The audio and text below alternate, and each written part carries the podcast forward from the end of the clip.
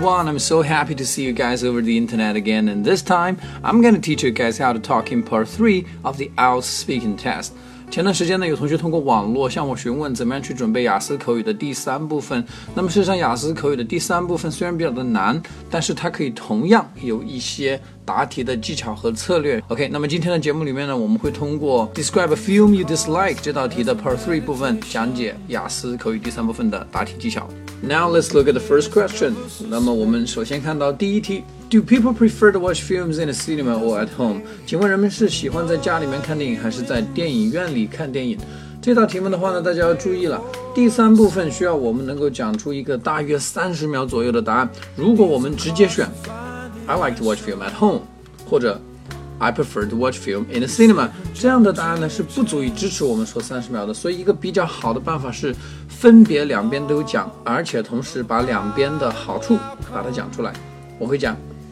Well, my personal preference is to watch film in a cinema because of the stereo effect and the visual effect. However, on the other hand, I also like to watch film at home because when I watch film at home, I can enjoy the movie in whatever gesture I want and I can strengthen the bond with my family members and this is a really great experience. 好，我们再来看第二道问题。Do different types of people all like to watch the same kinds of films?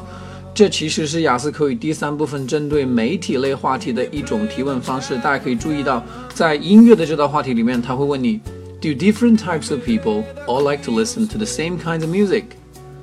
在讲到了这个电视节目的时候呢，考官也会问：Do different types of people like to watch different kinds of TV programs？ 在讲到书籍的时候，考官也会问你：Do different kinds of people like to read different kinds of books？那么它的提问方式是一样的，所以我们需要掌握的是什么呢？首先。各种各样的年龄群和各种人的分类的英文，我们要熟练的掌握。按照年龄来分的话呢，我们有小孩子呢叫做 kids，青少年叫做 teenagers，成年人叫做 adults 或者 grown ups，中年人叫做 middle aged，老年人叫 seniors。OK，当然我们也可以通过别的社会属性去对人群进行分类，比如说各种各样人的工作、性别、他的受教育的程度等等等等。OK，那么在分完类之后呢，你再分别讲出这几类人群，他们分别喜欢什么样的电影，这个答案就可以轻松的做到二十到三十秒以上了。我们来给大家示范一下。Do different types of people all like to watch the same kinds of films? No, not really. As far as I'm concerned, people from different age groups like to watch different kinds of films. Kids, generally speaking, like to watch animated films. Teenagers like comedies. Grown ups like stories. The seniors usually like to watch the movies that are about history. So people's preference actually varies from person to person. Alright, the next question is In what ways does watching films influence people? 看电影会给人们带来什么样的一些影响？我们可以从这以下几个方面去思考：从语言上面给人有影响，从行为上面对人有影响，从社交方面对人有影响，以及对人们对生活的态度产生影响。Watching films may influence how people behave. Watching films can influence the way people socialize. And watching films may change people's attitudes towards life.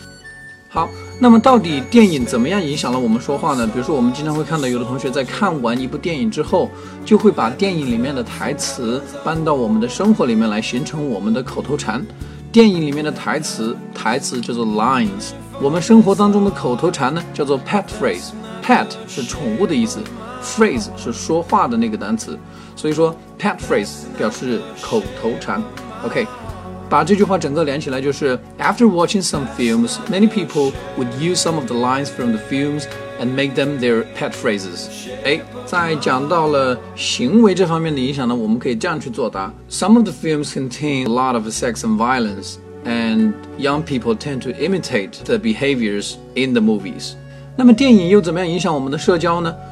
在社会学当中呢，有一个现象叫做 water cooler effect，叫做饮水机效应。也就是说，如果一部电影或者电视剧在非常的流行之后，人们如果在饮水机旁边相互碰到，他们开口的第一句话可能就会问对方：“那部电影你看了没有？”这个叫做 water cooler effect。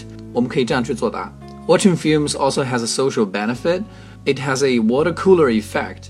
It can be used as a topic between strangers or acquaintances.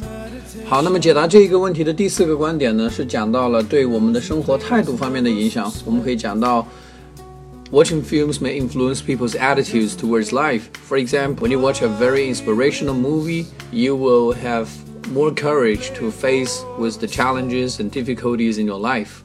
对于以上四个观点的拓展呢，我们其实都可以用到雅思口语里面最常见的一种拓展方式，就是举例子的方式。比如，我现在要证明电影。能够给我的生活态度带来改变的话，我可以举这样一个例子：I didn't do I didn't do well in my college entrance examination. I failed to enter my dream university, so I was quite frustrated. But after watching the film The Shawshank Redemption, I decided to summon up my guts and put myself together. Alright, let's look at the final question for today. Do you want to be a film star? 你想不想成为一个电影明星？ 想不想成为呢？当然想了。但是呢，与此同时，我们不能够忽视伴随而来的非常多的烦恼。我们可以讲，being famous is a double-bladed sword。我们也可以讲，every coin has two sides。如果你很有名气的话呢，赚钱来说，对你来说就是非常容易的一件事情。这句话这样去表达 ：being famous, making money is a piece of cake for you。还有，你会感受到一种非常强烈的成功感。这句话用英文叫做 "You will be overwhelmed by the strong sense of achievement." 好，我们再来看成为一个电影明星所需要面对的问题，比如你需要去应对更多的压力，You have to cope with tremendous pressure。然后呢，那些狗仔队还会整天跟着你。你这句话用英文这么说：The paparazzi will follow you, they will stalk you day and night。 好，最后再把以上的答案呢串联起来，就可以形成一个。高分的雅思口语 Part Three 答案了，我们来给大家做一个示范。Do you want to be a film star? I wanted to, but I know it's a double-bladed sword. Being famous, making money is a piece of cake for you, and you will be able to enjoy a very strong sense of achievement. But we also need to bear in mind that these benefits come at a price. Celebrities have to cope with tremendous pressure, and they have no privacy since the paparazzi would stalk them 24 7 That is dreadful. OK，今天的节目就到这里吧。需要获得更多的雅思考试干货的一些同学呢，希望获得更多的雅思备考干货的同学，欢迎关注我的微信公众号“彭百万雅思口语”，或者我的微博叫做“雅思彭百万”。I hope I'll see you soon. Bye.